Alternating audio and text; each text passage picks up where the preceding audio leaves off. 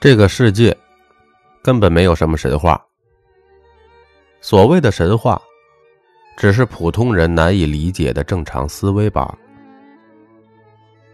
这段声音将彻底颠覆您很多年的思维模式。普通人和有钱人唯一的区别，就是思维模式的不同。大多数人都是正向思维。而少部分人是逆向思维。有朋友问：“什么是逆向思维啊？”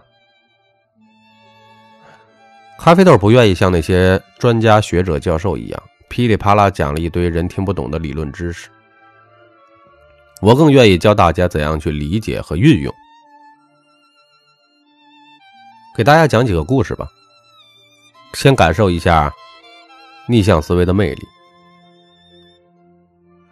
有一位女士逛商场，一不小心，手机被偷了，内心十分着急。碰巧一位朋友路过，在了解完情况之后，只见他不慌不忙的拿出了自己的手机，开始向丢失的手机发送信息，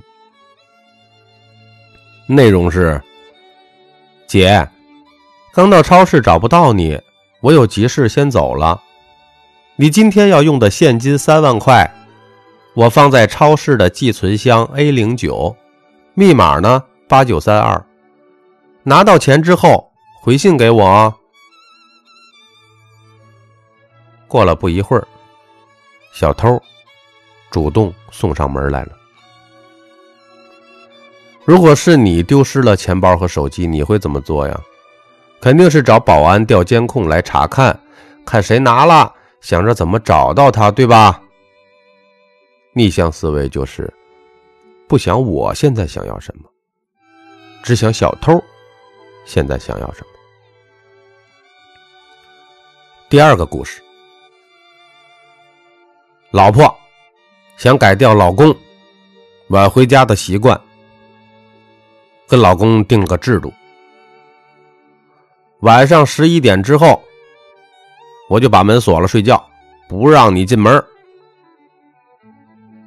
第一周很奏效，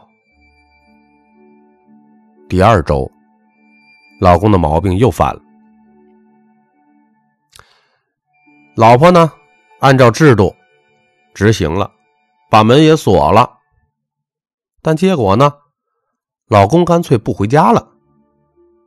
这老婆很郁闷，难道制度定错了？她灵机一动，重新的与老公来修订制度。新制度是：晚上十一点，你要是不回家，我就开着门睡觉。老公一听这个，完了，害怕了，从此十一点之前准时回家。正向思维是。我害怕什么？怕老公不回家，所以想办法控制他回家。那么逆向思维呢？是老公怕什么？用他怕的方法，让他自动想回家。第三个故事：一个男孩子晚上到某银行 ATM 机存款，碰巧的。ATM 机故障了，五千块钱被吞了，马上联系银行啊。结果呢，被客服告知啊，要等到天亮才能维修。这怎么办啊？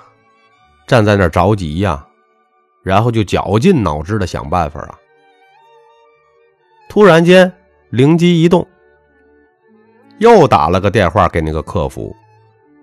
说，ATM 机多吐出了三千块。结果你们猜怎么着？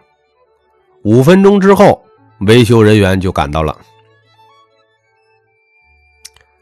正向思维是，我看中的利益是什么？逆向思维是，对方看中的利益是什么？第四个故事，本人的真实故事。多年前，一个贵阳的一个老总需要融资，咖啡豆和朋友呢就去贵阳，帮这个老板呢融资路演。会场呢在二十三楼，离会议开始还有几分钟，而且那个时候呢是上班的高峰期，电梯前面排队的人呢很多很多，至少要排个八分钟十分钟，还够呛能进去。当时我就想怎么办呢？我这迟到丢脸就丢大了呀！这时候我朋友跟我说：“走，咱们走楼梯上二楼。”我一下就明白了。我们走楼梯到二楼，从二楼呢坐电梯下到一楼，到了一楼之后，再坐到二十三楼。我们没有排队，反而成了最先进电梯的人。一楼的外边的很多人依然在那焦急的排着队呢，没有人去想有没有别的方法。可以不用排队，并且很合理的进入电梯，甚至没有人会想我们怎么进去的。这就是大多数人的思维模式。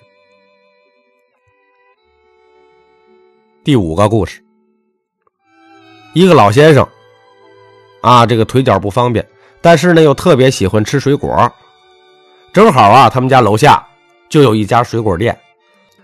但是买过几次之后呢，发现这家店所称的这个水果啊，总是缺斤少两。但是他又苦于无奈，啊，这件事呢，烦不胜烦啊。按照常理来说呢，没有什么好的解决办法。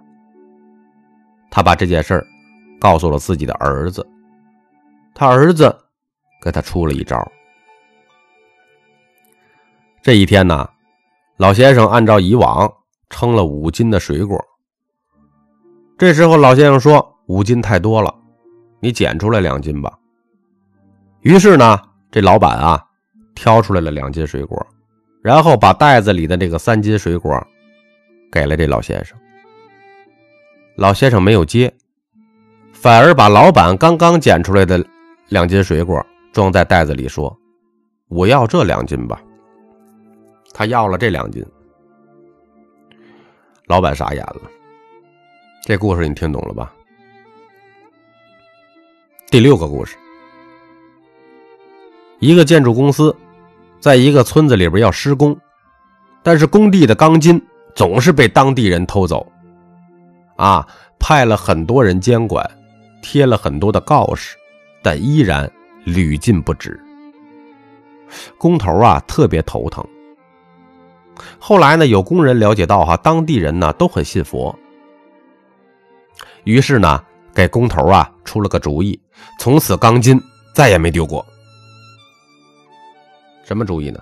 他们在放钢筋的地方上贴了个牌子，上面写了三个字：“盖庙用。”通过以上几个故事，你有没有反思一下，你的思维模式是固化的？还是多角度开放式的。你有没有发现哈？如果你经常走一条路回家，你就会习惯性的经常只走那一条路。但你有没有想过，实际上去你家的路很多，而一定有一条路是比你现在走的路更近的。很多人坐飞机觉得经济舱的位置比较窄，商务舱又太贵。有没有方法花这个经济舱的价格坐商务舱的位置啊？没有想过吧？你办登机牌的时候，只要讲一句“给我一个安全出口的位置”就可以了。安全出口的位置啊，宽敞程度啊是普通座位的两倍。还有朋友们有没有坐过特别拥挤的火车啊？感觉很难受是吧？实际上，无论多拥挤的火车哈，总有一节车厢是很宽松的，甚至可以睡觉的。只是大多数人哈，不会去挨节车厢的找而已。多数人习惯痛苦的待在那节拥挤的车厢里，然后认为每节车厢都这样。穷人就是这样贫穷的。其实你只要敢跳出你今天的这节车厢，你去找，你就会发现，原来总有那么一节车厢，是很舒服的。比赚钱更重要的是，寻找到容易赚钱的那节车厢。